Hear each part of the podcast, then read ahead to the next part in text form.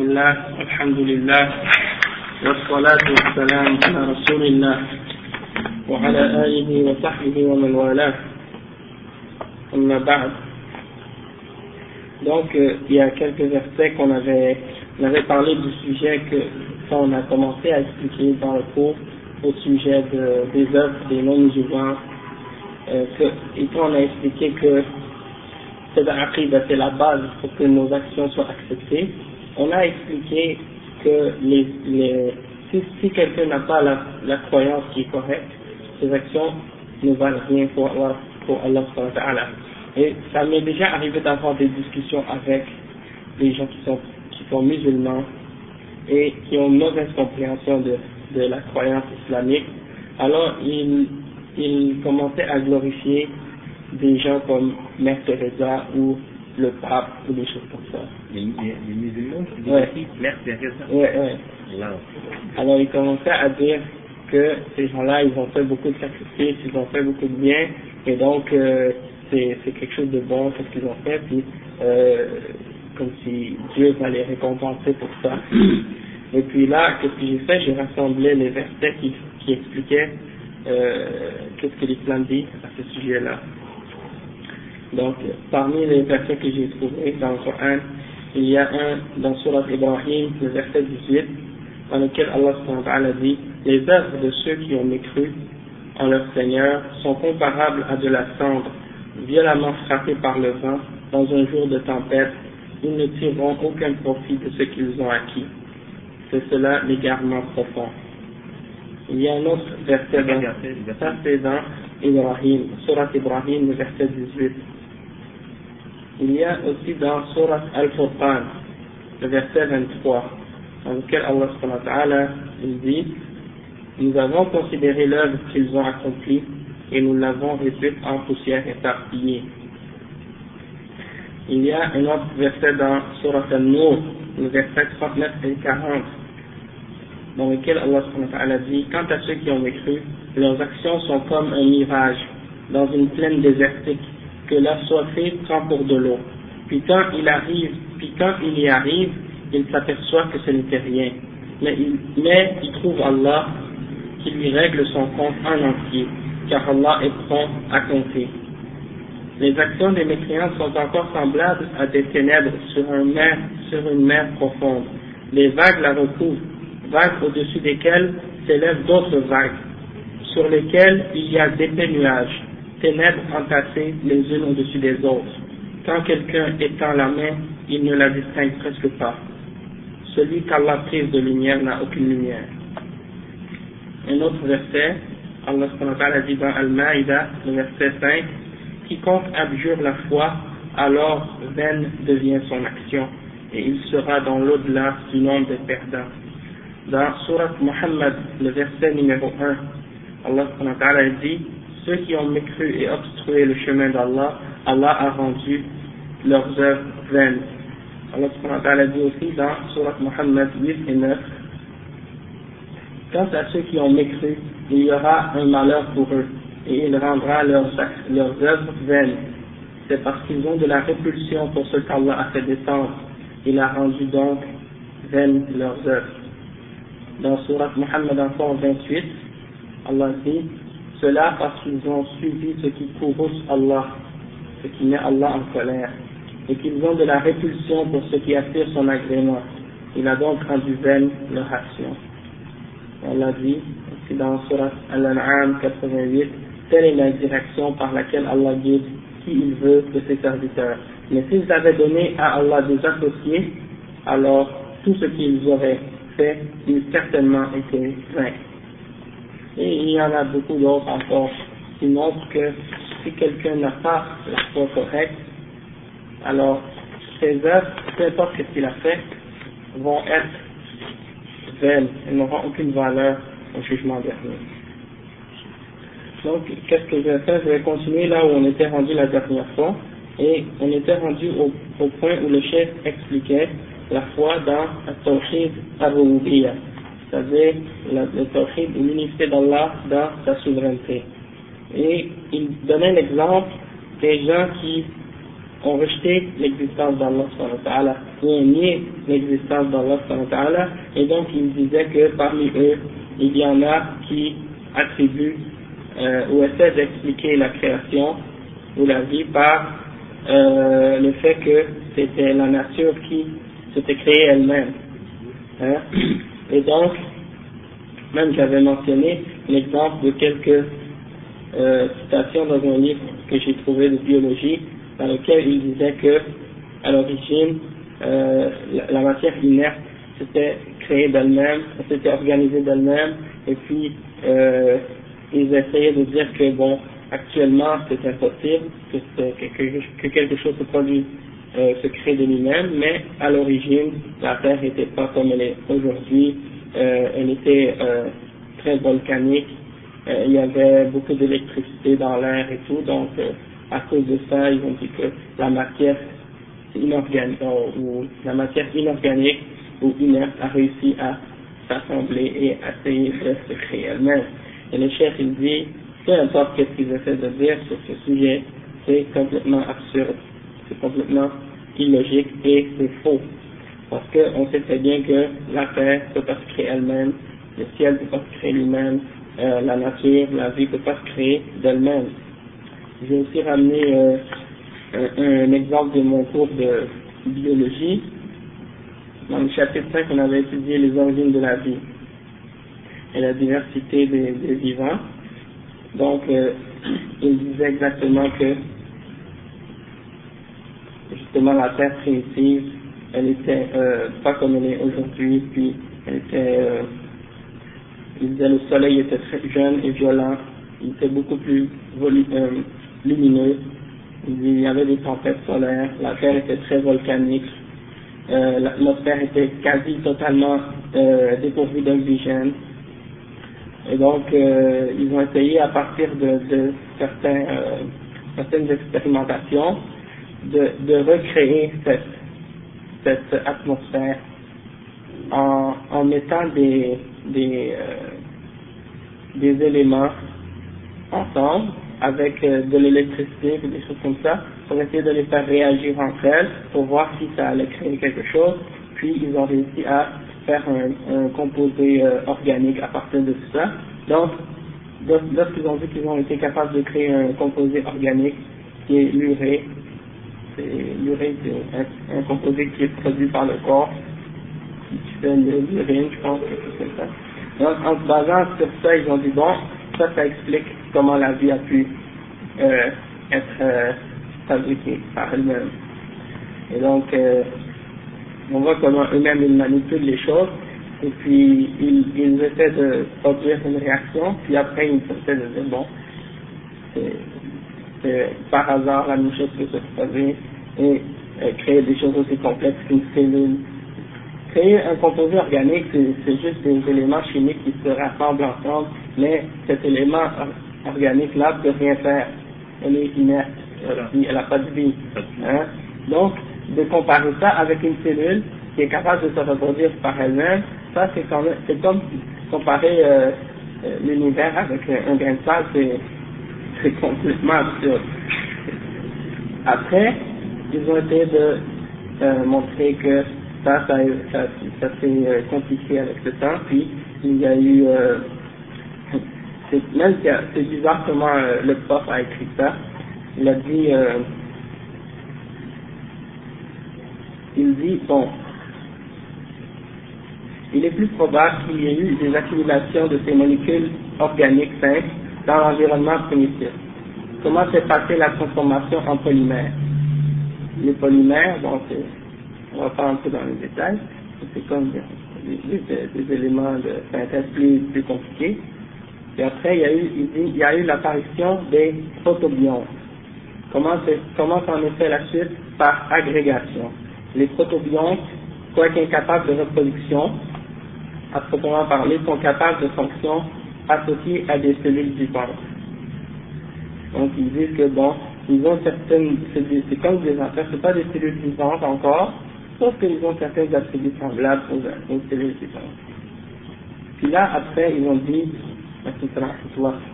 ces protobiontes sont capables de fusion entre eux en laboratoire. On a aussi observé que certains sont même capables de croître et de se diviser. Toutefois, il n'y a pas de transmission des acquis aux nouvelles structures. C'est-à-dire, quand ils se divisent, il n'y a pas de transmission des bagages génétiques. C'est-à-dire, à chaque génération, il n'y a pas de suite. Pas comme nous, par exemple, quand on se reproduit, nos enfants gardent une partie de notre bagage. Et les cellules, quand elles se divisent une, de l'autre, eh bien, chacune est une copie conforme de, l'autre. Hein, elle se divise à cette sorte. Mais là, c'est pas le cas en dit. Un jour, un protobionte inventa une façon de créer des molécules selon un modèle établi à partir d'une autre molécule. Donc, c'est comme, euh, c'est comme une sorte de science-fiction. On, assiste à, des choses, de la matière inorganique, euh, ou organique même, qui, qui se transforme d'elle-même et qui invente des affaires. Donc, ils disent, cependant, on croit plutôt que la première transmission d'informations génétiques se fit avec l'ARN. D'accord? Ils n'ont pas été capables d'expliquer comment l'ADN est apparu. Donc, ils ont essayé d'expliquer ça en disant que, bon, sûrement, c'est l'ARN qui était là en premier, puis, mais là, ils ont un autre problème, c'est que le passage de l'ARN à l'ADN, ils, ils, ont marqué, c'est un mystère. Ils ne savent pas du tout comment ça s'est produit. Et bon, ils se remontent le moral en disant, bon, on ne sait pas aujourd'hui, mais peut-être un jour on va le découvrir. Alors moi, je leur dis continuer à chercher, vous n'allez jamais le trouver. Il y a plusieurs euh, hypothèses sur comment la vie a commencé d'après les biologistes. Il y en a qui ont dit que c'est commencé par euh, des comètes qui ont peut-être apporté euh, des, des choses dans notre atmosphère qui, en frappant la Terre, bon, ça amené de la vie sur la Terre. Le problème, c'est que d'où venait la vie de ces comètes-là comètes Il fallait qu'elles viennent quand même de quelque part. Donc ça ne répond pas du tout non plus à la, à la question. Euh, L'origine océanique, c'est que dans l'océan profond, il y aurait eu des euh, réactions qui ont créé des micro-organismes ou des choses comme ça. Encore là, ça ne répond pas du tout à la question. comme on voit, il tourne en rond et tout ça. Là, après, il explique, il parle de, des autres, des autres euh, êtres vivants qui sont apparus, qui ont été de plus en plus complexes. Hein, euh, la bactérie, et.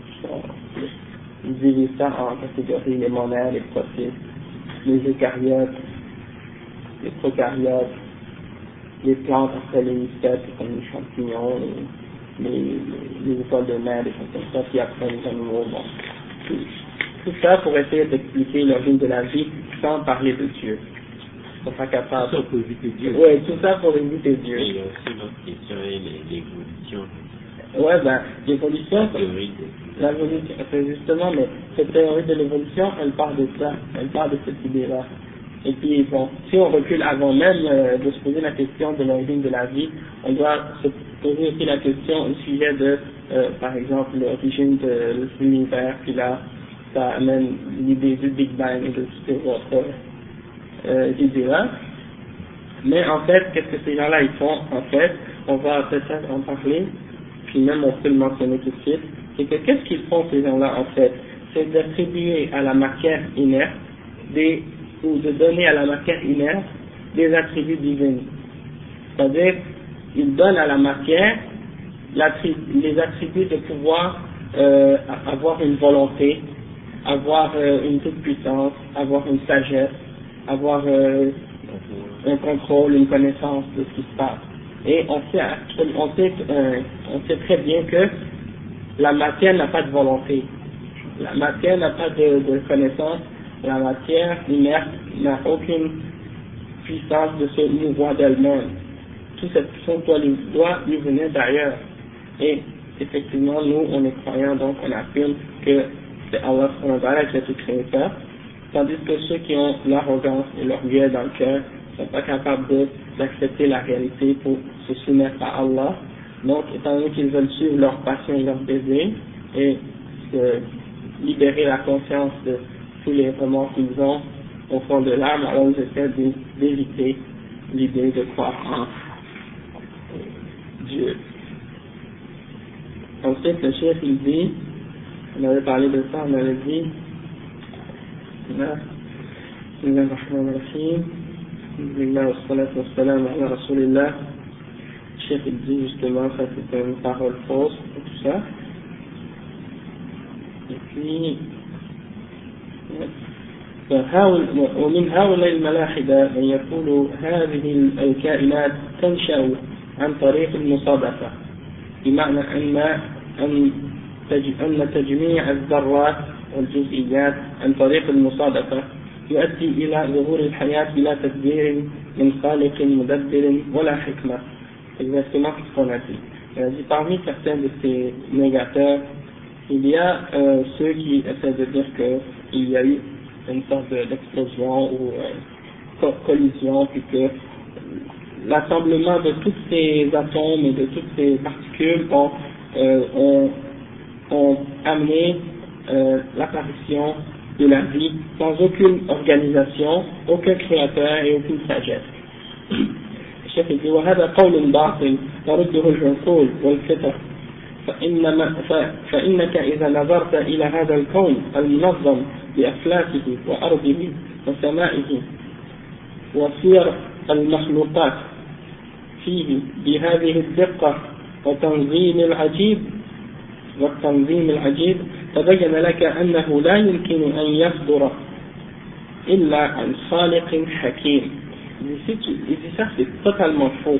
Il dit, et qu'est-ce qui le recule, qui le rejette, c'est la raison et la fitra, de la nature de l'être humain. Parce que si tu regardes à, cette, à cet univers, à cette création, et à la façon dont elle est organisée, ces planètes, sa terre, le ciel, et toutes les créatures qui sont dedans, avec la précision à laquelle tout est organisé et tout est calculé, tu ne peux pas arriver à la conclusion autre que ça, ça a été fait par un créateur. Et, et que ce créateur est sage. Et il donne l'exemple que, qu'est-ce que Ibn Qayyim al-Jawzi a dit. Il a donné un exemple comme une sorte de question à poser à la personne qui essaie de nier l'existence d'Allah. Il dit, قال ابن القيم فسل المعطل الجاحد. ماذا تقول في دولاب دائر, دائر على نهر؟ قد أحكمت آلاته وأحكم تركيبه وقدرت أدواته. أحسن تقدير وأبلغ وأبلغه. بحيث لا يرى بحيث لا يرى الناظر فيه خللا في مادته ولا في صورته. وقد جعل على جعل على حديقة عظيمة فيها من كل أنواع الثمار والزروع يسقيها حاجاتها وفي تلك الحديقة ما يلم شعثها ويحسن مراعاتها وتعبدها والقيام بجميع مصالحها فلا يختل منها شيء ثم يقسم قيمتها عند الجزاز على أحسن المخارج بحسب حاجتهم وضروراتهم. فيقسم لكل صنف منهم ما يليق به ويقسمه هكذا على الدوام. أترى هذا اتفاقا بلا صانع ولا مختار ولا مدبر. بل اتفق وجود ذلك الدلاب والحديقة وكل ذلك اتفاقا من غير فاعل ولا قيم ولا مدبر. أفترى ما يقول لك عقلك في ذلك لو كان؟ وما الذي يفتيك به؟ وما الذي يرشدك إليه؟ ولكن من حكمة العزيز الحكيم أن خلق قلوبا عميا لا بصائر لها فلا ترى هذه الآيات الباهرة إلا رؤية الحيوانات البهيمية. كما خلق أعينا لا أبصار لها انتهى كلامه رحمه الله. Donc, le chef, qu'est-ce qu'il fait? Il donne l'exemple d'un moulin qui tourne sur, sur une rivière. Et c'est un moulin qui est parfaitement fabriqué et qui est bien euh, organisé, bien fabriqué, qui est parfait. Et il tourne sur un, et il fait couler l'eau sur le jardin. Et le jardin, c'est un des plus beaux jardins, un très grand jardin. Et il y a tous les fruits et les fleurs dedans. Et on lui donne, et euh, tout, est organisé, tout est, fait dans ce jardin pour le garder beau et propre tout ça. Donc, le chef il dit, est-ce que vous pensez que ce jardin, euh, tout ça peut exister et qu'on dirait que personne l'a arrangé, personne l'a fabriqué, il est apparu tout seul et il n'y a personne qui l'entretient, qui l'a créé, qui l'a fait, qui l'a organisé, c'est ça. Qu'est-ce que, ta, ta logique, ta raison, qu'est-ce qu'elle te dit quand on t'apprend une, chose pareille? Qu'est-ce que ta raison te dit si on te parle d'une chose pareille? Est-ce que ta raison te dit pas que ça se fait pas, que quelque chose apparaisse de cette façon-là, sans que quelqu'un l'ait créé, l'ait organisé, etc. Donc il dit, il dit c'est, ça fait partie de la sagesse d'Allah que Allah a créé des cœurs aveugles qui ne comprennent pas, qui ne voient pas la réalité. Alors, quand ils regardent le ciel, quand ils regardent l'univers, quand ils regardent la création, ils regardent comme des animaux. Quand les animaux regardent, est-ce que ça leur fait réfléchir? Est-ce que ça leur fait se poser des questions? Non. Alors, ces gens-là, Allah les a créés comme ça, ils sont aveugles. Peu importe les signes qu'ils voient, eh ben, ils ne comprendront jamais. Et, et ça, c'est l'idée que j'ai que j'ai eue quand j'ai entendu le prof de biologie que j'avais et qui me parlait de tous les signes dans la création dans la d'Allah, dans la vie, que ce soit au niveau des cellules, au niveau des, plantes, au niveau des, êtres humains, des animaux, comment c'était bien fait, comment c'était organisé, comment tout ça c'est quand tu entends ça, un croyant, tu, tu, tu as envie de, de te prosterner devant Allah automatiquement quand tu entends ces choses-là. Mais pour lui, c'était rien, même pas, euh, subhanallah, même un animal, il, est plus intelligent que ça pour comprendre euh, qu'est-ce qui se passe, qu'il y a un créateur et tout ça. Donc, quand tu vois des gens comme ça aveugles à ce point, subhanallah.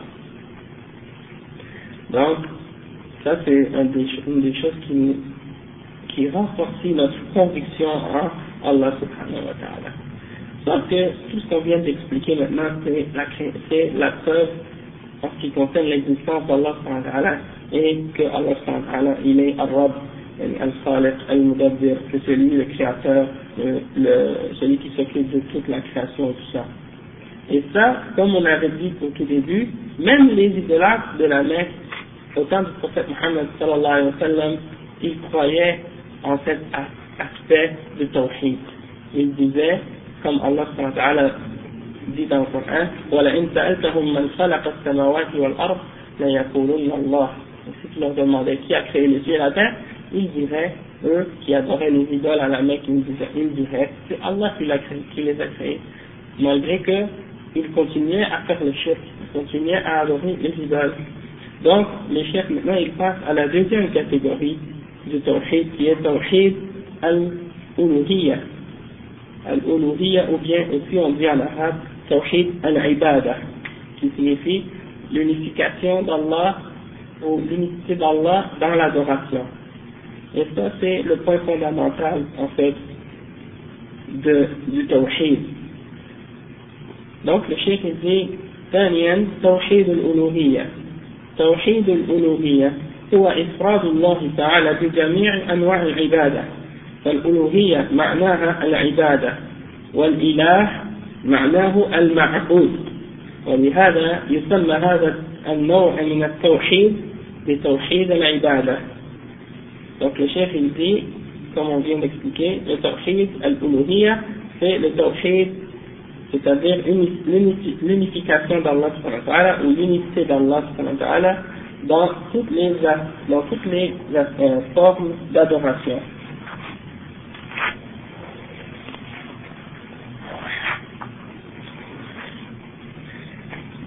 Dans toutes les formes d'adoration.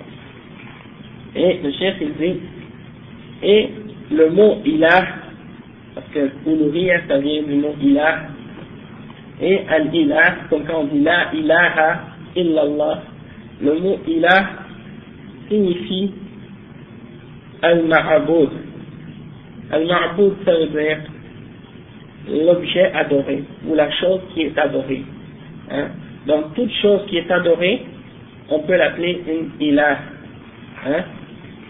Donc, le chef il dit, c'est pour ça qu'on appelle euh, cet aspect, cette forme du tawhid, ou cette catégorie-là, on l'appelle l'unicité d'Allah dans l'adoration. والعبادة في اللغة الذل يقال طريق معبد إذا كان مدللا قد وطأته الأقدام الشيخ dit la définition linguistique du mot adoration ou ibada en arabe signifie c'est-à-dire l'humilité. Et il donne comme exemple, pour faire comprendre la signification de ce mot-là, Tariqun Muhabbad. Ça veut dire un, un, chemin qui a été aplani. Quand le chemin a été aplani, on dit qu'il est Muhabbad. C'est-à-dire qu'il a été humilié ou qu'il a été écrasé par les pieds qui ont passé dessus. Donc, quand quelqu'un, au sens linguistique, quand quelqu'un adore Allah, ça veut dire, au sens linguistique, qu'il s'unie à Allah. Et le chef il dit maintenant la définition euh, légale dans le sens islamique du mot.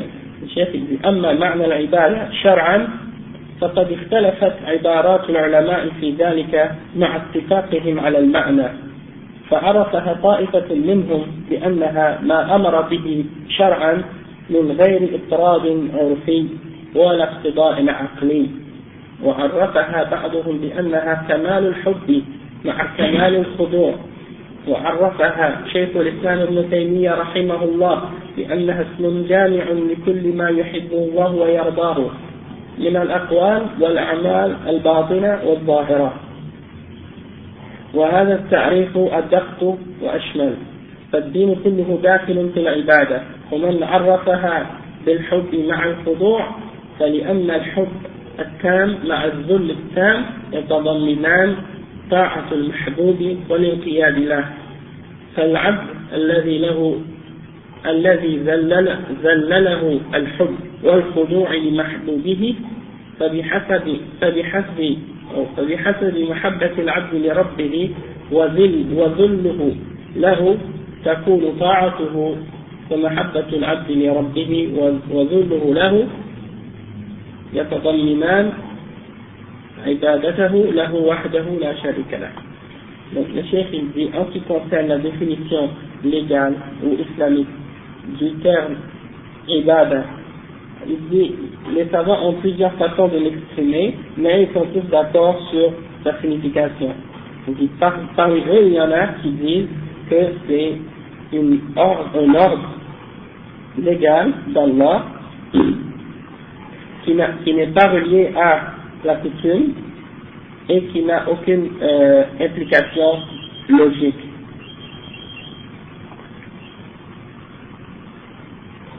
Et d'autres euh, d'autres savants l'ont défini comme étant euh, l'amour parfait avec la soumission totale, ou bien l'amour total avec la soumission totale à Allah. D'autres savants l'ont défini comme étant, comme le chef Ibn Taymiyyah, il a dit l'adoration, c'est, cette définition-là, c'est la plus importante, donc c'est celle qu'il faut euh, écrire ou prendre en note.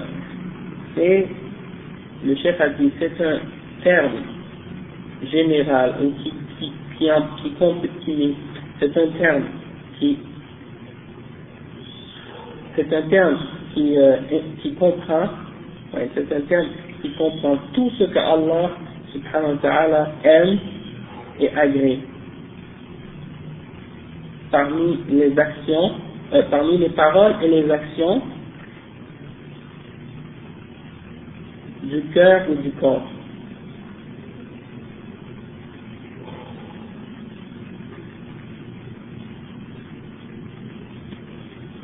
Et dit cette définition, c'est celle qui est plus complète et plus précise.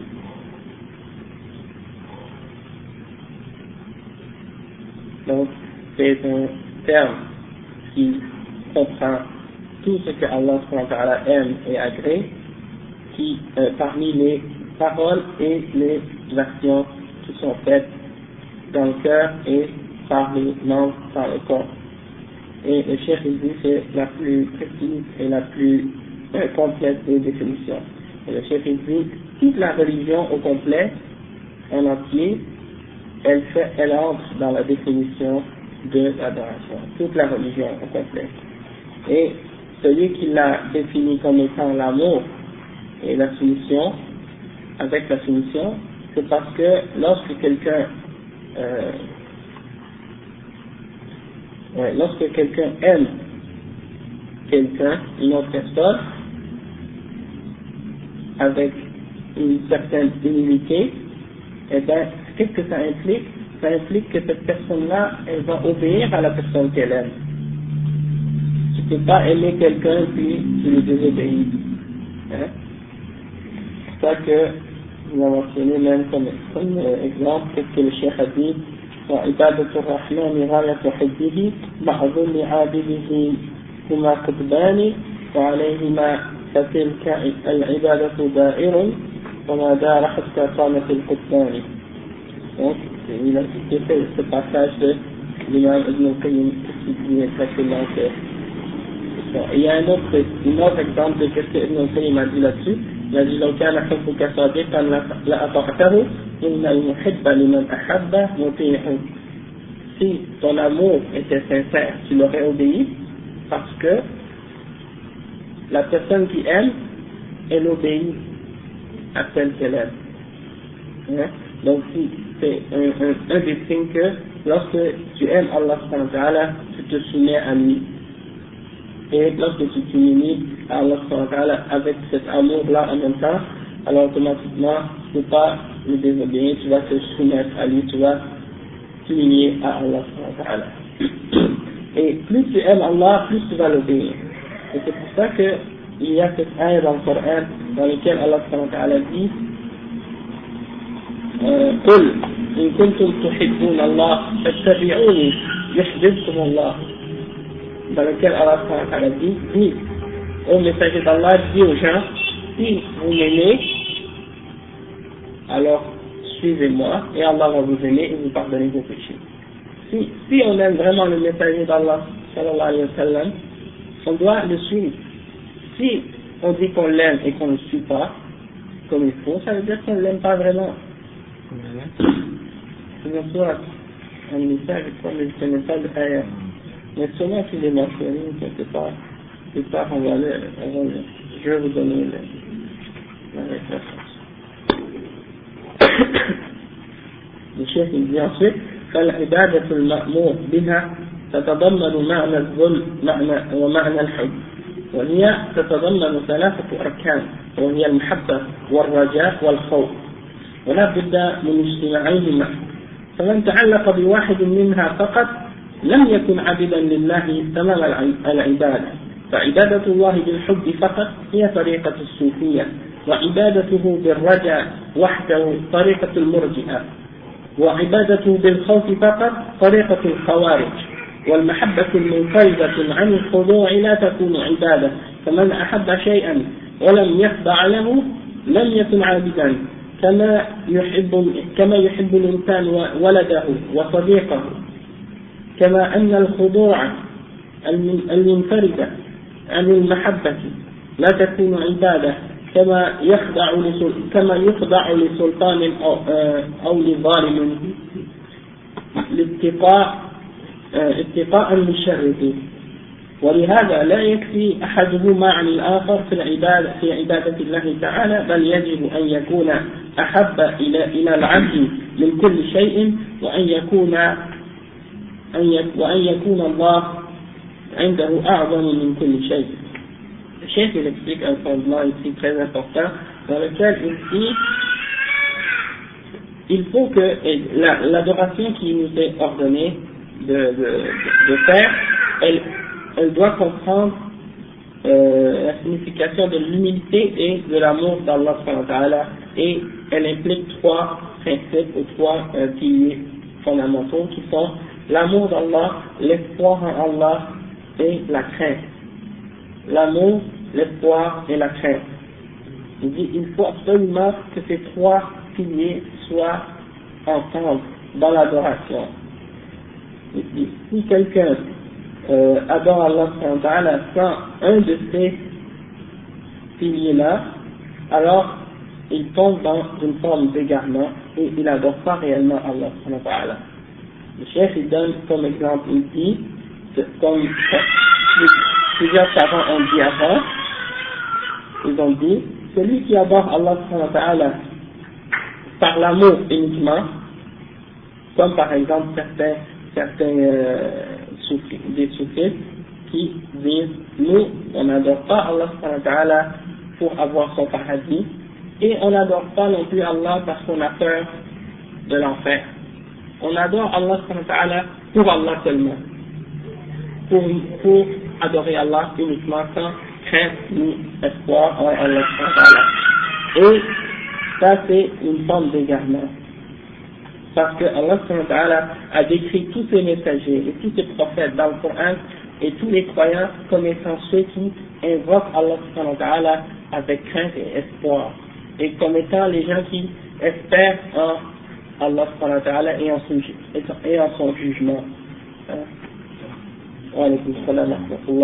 Et ça, ça rappelle un peu l'exemple des chrétiens quand ils disent qu'ils adorent quand ils disent qu'ils adorent Allah ou qu'ils croient que Dieu est amour. Donc, vous pouvez voir n'importe quel chrétien faire les plus grands crimes, peut-être même il est le chef de la mafia, ou bien le chef des Hells ou juste soir, et puis il dit Dieu est amour. Peu importe ce qu'il fait, Dieu va le pardonner parce que Dieu est amour. Donc, pour eux, ils s'attachent seulement à une des aspects ou une des qualités d'Allah et ils négligent tout le reste.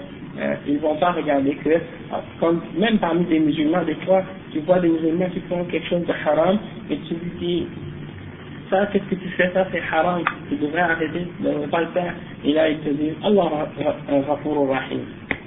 Ils te disent, Dieu, il est pardonnable et miséricordieux. Donc, ils se basent seulement sur ça et ils oublient en fait que celui qui euh, fait un péché, il doit aussi pas juste avoir l'amour d'Allah, mais aussi pas seulement que Allah est pardonnable, mais aussi qu'il qu'il punit ceux qui font les péchés et aussi qu'il est dur en châtiment. Et lorsqu'il se rappelle de ça, c'est là qu'il va avoir euh, plus de remords et qu'il va vouloir se repentir et cesser de faire ce qu'il fait qui est mal. Mais s'il se souvient seulement du pardon d'Allah lorsqu'il fait les péchés, alors il va continuer toujours à vouloir continuer à, faire ce péché-là. Ensuite, le chef il dit, on doit aussi l'adorer avec l'espoir. Celui qui euh, l'adore seulement avec l'espoir, il est sur la voie des Al-Murji'a. Al-Murji'a, c'est qui? C'est euh, une secte, une des premières sectes qui sont apparues parmi les musulmans, qui ont déclaré que les actions qu'on fait n'entrent pas dans la définition de la foi. Ça veut dire que pour eux, pour ces gens-là, peu importe ce qu'un musulman peut faire, il reste toujours croyant et sa foi reste toujours au même niveau. Sa foi est égale à la foi des prophètes et des anges, même s'il fait tous les péchés du monde. Une fois qu'il a dit La ilaha illallah, Rasulullah, il peut même adorer les idoles, il va rester musulman quand même. Il peut peut plus sortir, c'est comme, il a, il a comme une maladie héréditaire. Et c'est ça, beaucoup de musulmans croient que l'islam c'est une maladie héréditaire qui va hériter de leurs parents. C'est-à-dire, quand même quand ils ne croient plus en islam, quand ils, quand ils disent des paroles qui sont contraires à l'islam, et tu leur dis qu'est-ce que tu dis là, c'est faux, ça te, fait sortir de la religion, ils disent non, je suis musulman, je suis né musulman, je veux plus sortir. Allah. Donc, ceux qui, qui sont dans cette voie-là sont sûrement dans l'égarement parce que tu les vois justement, c'est un peu semblable à ceux qui disent Allah est amour, mais c'est c'est juste la différence de l'espoir. Mais il se base, si tu vois ceux qui, ceux vraiment qui ont l'espoir en Allah, c'est qui C'est ceux qui obéissent à Allah. C'est pas ceux qui font les péchés. Parce qu'Allah a dit, إن الذين آمنوا وجاه إن الذين آمنوا وجاهدوا وهاجروا أولئك يرجون رحمة الله c'est une ayah dans le Coran. Ceux qui ont cru et qui ont fait le djihad et qui ont émigré, qui ont quitté la terre où il y avait les kuffars pour aller vivre dans la terre où il y avait les musulmans, ceux-là sont ceux qui espèrent en la miséricorde d'Allah. Donc ça c'est une preuve que c'est les croyants qui espèrent à la miséricorde d'Allah, pas ceux qui font les péchés. Ceux qui font les péchés, c'est plutôt, ils devraient plutôt penser que ce qu'ils font, c'est une sorte de tromperie que le shaitan leur fait. Ghurur, comme Allah l'appelle en arabe dans le Coran. Al-Ghurur, c'est une sorte de fausse illusion ou de fausse, fausse idée que ces gens-là ont. Ils peuvent continuer à faire le péché et le shaitan leur dit tu le temps, tu as le temps, tu vas, te repentir, tu vas te repentir. Pas toujours le temps. Après, il y a, le chef il dit, et ceux qui adorent Allah seulement avec la crainte, comme une secte qu'on appelle Al-Khawarij? Et Al-Khawarij, c'est une secte qui est à l'opposé total du Murji'a. C'est ce qu'on a décrit tout à l'heure.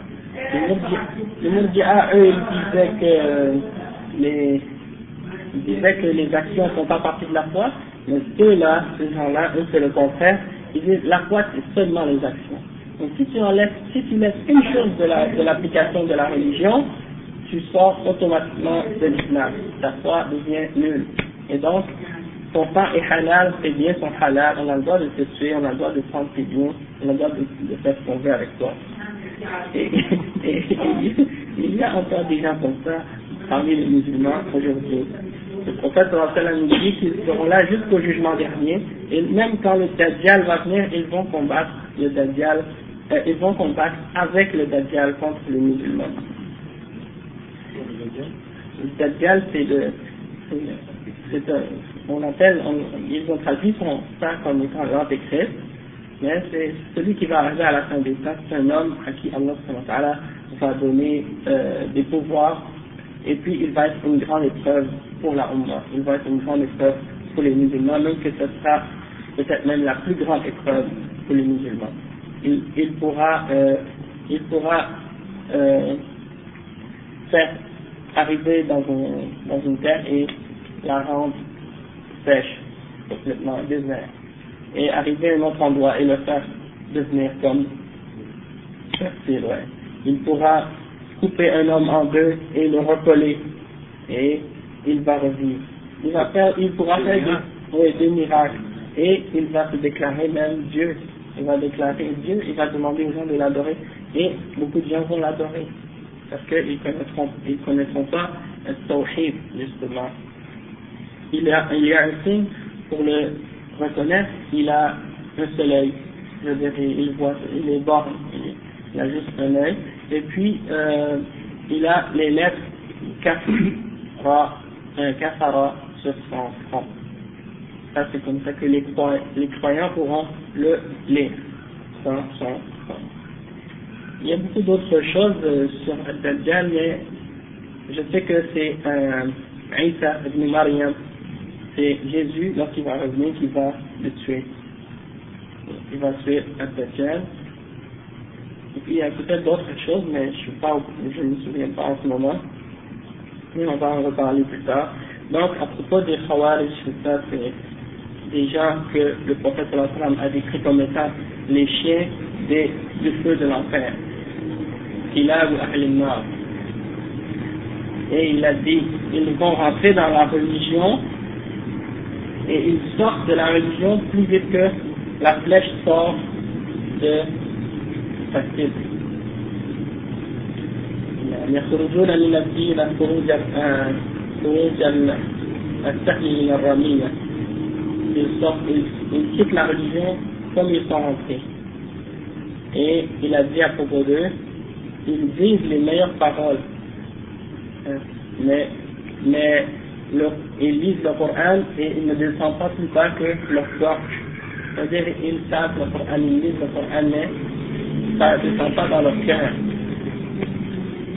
Et euh, le premier parmi eux, le prophète sallallahu alayhi wa sallam, avait distribué les, les butins aux musulmans. Et il y en a un de, le premier de, ceux-là, il a dit au messager d'Allah, sallallahu alayhi wa sallam, Ya Muhammad, i'dil. Oh Muhammad, sois juste. En voulant dire, il, il accuse le prophète sallallahu de ne pas avoir, de pas être juste dans la distribution, dans la distribution du pain. Alors, un des sahaba qui était là, il a dit, laisse-moi, Ya Rasulullah, je vais lui couper la tête. Le prophète sallallahu a dit, laisse-le. Et puis, le gars, il a dit, le, euh, prophète sallallahu alayhi wa sallam a dit, qui sera juste si moi je ne suis pas juste? Et il a dit, ah, de cet homme-là, il va sortir des gens, et il a décrit comme étant les Khawarij, et comment ils, qu'est-ce qu'ils allaient faire, qu'est-ce qu'ils vont faire, etc. Et c'est eux qui ont tué Ali ibn Abi Talib, c'était Abu, Abu, Al-Lu'lu'i, son nom. Mais c'est lui qui a tué euh, Ali ibn Abi Talib alors qu'il marchait pour aller à la salat euh, al-Fajr. Il l'a poignardé. Et c'était aussi un, c'était aussi un de ceux-là qui a tué, euh, je sais pas si. Omar, il, a, il a tué Omar ibn al-Khattab, mais c'était un autre qui a tué Ali ibn Abi Talib, Khariji. Et ceux qui ont tué aussi euh, Akbar ibn Affan, c'était aussi des Khawarij. Une de leurs caractéristiques, c'est quoi? C'est qu'ils prennent les armes contre les gouvernements ou contre les dirigeants des musulmans. Et ils croient que si un dirigeant musulman fait un péché, automatiquement c'est un devoir pour le tuer ou le combattre ou le euh, mettre hors de, du pouvoir pour le remplacer par un des leurs. Bon, ça c'est juste. Euh, il y a encore des, il y a encore des, des groupes qui ont ces caractéristiques-là, même s'ils ne s'appellent pas, peut-être qu'ils ne s'appellent pas un Khawarij, mais il y en a parmi elles comme, euh, même, il y a certains groupes des Khawarij qui sont plus connus comme les sectes comme Al-Ibadiyya. Ils existent encore en Oman, je crois, puis euh, même en Algérie, il y en a, en Tunisie, puis euh, en, Libye des descendants de cette secte. Et ceux qui sont en Algérie, euh, on les appelle les Mozabites. Ouais, ils, ils sont même allégeants avec ceux de Oman. Et puis, ils n'obéissent pas la liste. Non, ils n'ont pas une bonne croyance non plus. Ils nient les attributs d'Allah. Il y a beaucoup de choses là-dessus. On y reviendra plus tard parce que là, le, le sujet, c'est pas ça, mais on va y revenir, Inch'Allah. Donc le chef, il dit, pourquoi ces gens-là, ils, sont euh, tombés dans cet extrême? C'est parce que, étant donné qu'ils adorent Allah uniquement par la crainte, aussitôt qu'ils font un petit péché, ils perdent totalement l'espoir en la miséricorde d'Allah et en son pardon. Alors, ils se disent, étant donné que j'ai fait un péché et que j'ai pas d'espoir d'être pardonné, alors je vais continuer dans le haram, dans le mal, et ils s'en vont comme ça jusqu'à ce qu'ils entrent tellement profondément dans le mal qu'ils se perdent. Donc c'est les trois exemples, et c'est pour ça qu'il est important toujours d'avoir la balance entre ces trois euh, entre ces trois euh, piliers qu'on a parlé, qui est al-mahabba, wal-raja, wal-khawf. Ensuite, le cheikh il dit العبادة هي الغاية المحبوبة لله والمرضية له وهي التي خلق الخلق من أجلها كما قال تعالى وما خلقت الجن والإنس إلا ليعبدون وبها أرسل جميع الرسل كما قال تعالى ولقد بعثنا في كل أمة رسولا أن يعبدوا الله واجتنبوا الطاغوت. Donc le chef dit, et l'adoration, la, l'ibada, c'est en fait le but pour lequel Allah nous a créés, et il a mentionné le verset dans lequel Allah dit Je n'ai créé le djinn et les hommes que pour qu'ils m'adorent. Et ça, c'est dans Surat Az-Zariyat, verset 56. Et c'est pour ce but-là, dans le but d'appeler les hommes à l'adoration, que Allah a envoyé tous les messagers. Et Allah il dit Nous avons suscité dans toutes les nations un prophète ou un messager pour appeler les gens en leur disant, adorez Allah et écartez-vous du Tarot. Et on a expliqué le Tarot, ce que ça signifie déjà. والعبادة لها أنواع كثيرة فالصلاة والزكاة والصيام والحج وصدقة الحديث وصدقة الحديث وأداء الأمانة وبر الوالدين وصلة الأرحام والوفاء بالعهود والأمر بالمعروف والنهي عن المنكر والجهاد للكفار والمنافقين وإحسان والإحسان إلى الحيوان وإيتام والإيتام والمساكين وابن السبيل والمملوك من الآدميين والبهائم والدعاء والذكر والقراءة. كل ذلك من العبادة. كما وكذلك حب الله وحب رسوله وخشية الله والإنابة والإنابة إليه. كل ذلك من العبادة وكذلك الذبح والنذر والاستعاذة والاستعانة والاستغاثة. فيجب صرف العبادة بجميع أنواعها وحده لا ش... لله وحده لا شريك له فمن صرف شيئا منها لغير الله كمن دعا غير الله أو ذبح أو نذر لغير الله أو استعان أو استغاث بميت أو غائب أو بحي حاضر فيما لا يقدر عليه إلا الله فقد أشرك الشرك الأكبر وأذنب, الذنب الذي لا يغفر إلا بالتوبة سواء صرف هذا النوع من العبادة لصنم أو لشجر أو لحجر أو لنبي من الأنبياء أو لولي من الأولياء حي أو ميت كما يفعل اليوم كما يفعل اليوم عند الأضرحة المبنية على القبور. فإن الله لا يرضى أن يشرك معه في عبادته أحد. لا ملك مقرب ولا نبي مرسل ولا ولي ولا غيرهم. قال الله تعالى إن الله لا يغفر أن يشرك به. وقال تعالى فلا تدعوا مع الله أحدا. وقال تعالى ولا تشركوا به شيئا Donc le chef il a dit l'adoration a beaucoup de catégories ou beaucoup de sortes.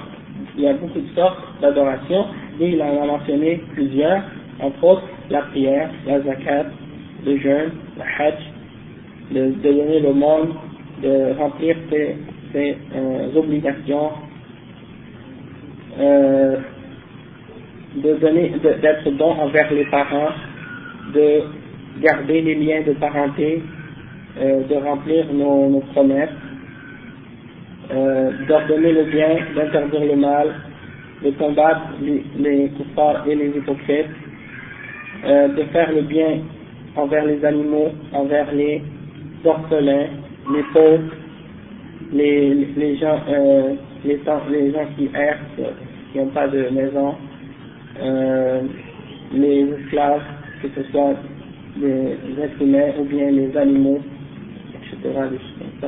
Le dua, ça veut dire l'invocation, appeler Allah, euh, le rappel d'Allah, la lecture du Coran, tout ça, ça fait partie de l'adoration.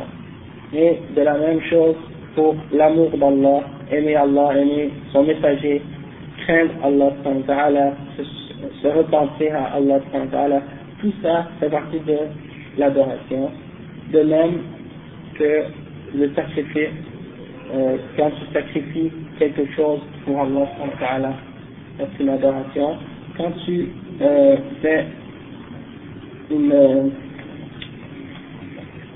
tu fais un vœu, tu fais un ça c'est une adoration. Tu fais, euh, tu recherches la protection d'Allah, tu recherches l'aide d'Allah, tu recherches, euh, tu demandes le secours d'Allah. Tout ça, c'est des formes d'adoration. Donc, quiconque offre quoi que ce soit de ces adorations-là à autre que Allah,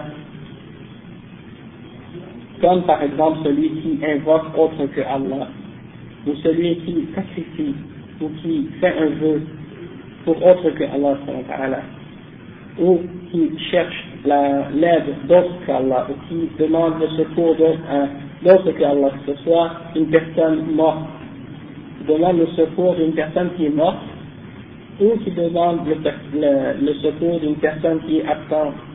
Par exemple, euh, pas une personne morte, quelqu'un demande Ya Rasulallah, aide-moi. Ça c'est shirk. Quelqu'un peut pas faire ça, que le prophète est mort et il ne peut pas, bien sûr, nous entendre ni nous aider. Ou qui demande à quelqu'un quelque chose qui est à quelqu'un qui est absent. Quelque chose à quelqu'un qui est absent, qui n'est pas euh, à proximité pour nous entendre et qui ne peut pas nous répondre.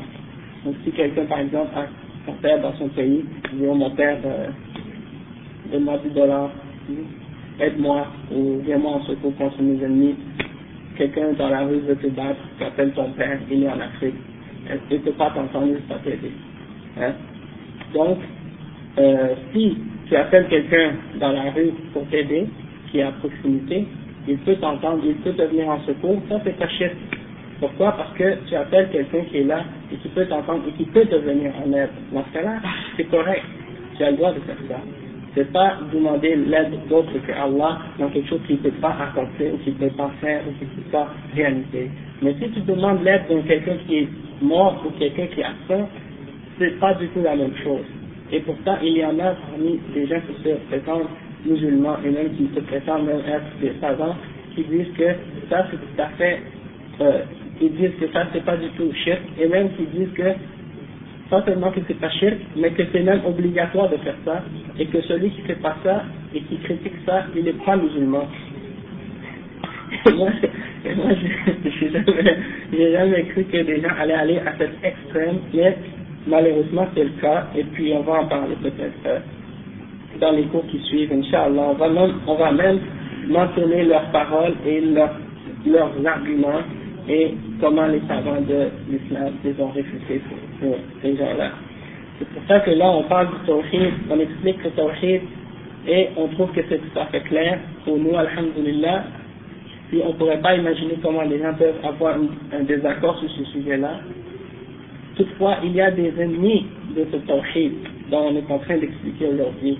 Et il y en a des gens qui, prennent tous leurs efforts et tout leur temps, toute leur énergie, et même qui dépensent de l'argent pour écrire et publier des livres pour combattre ce tawhid et qui se disent musulmans et qui disent la ilaha illallah et qui font la prière comme les musulmans.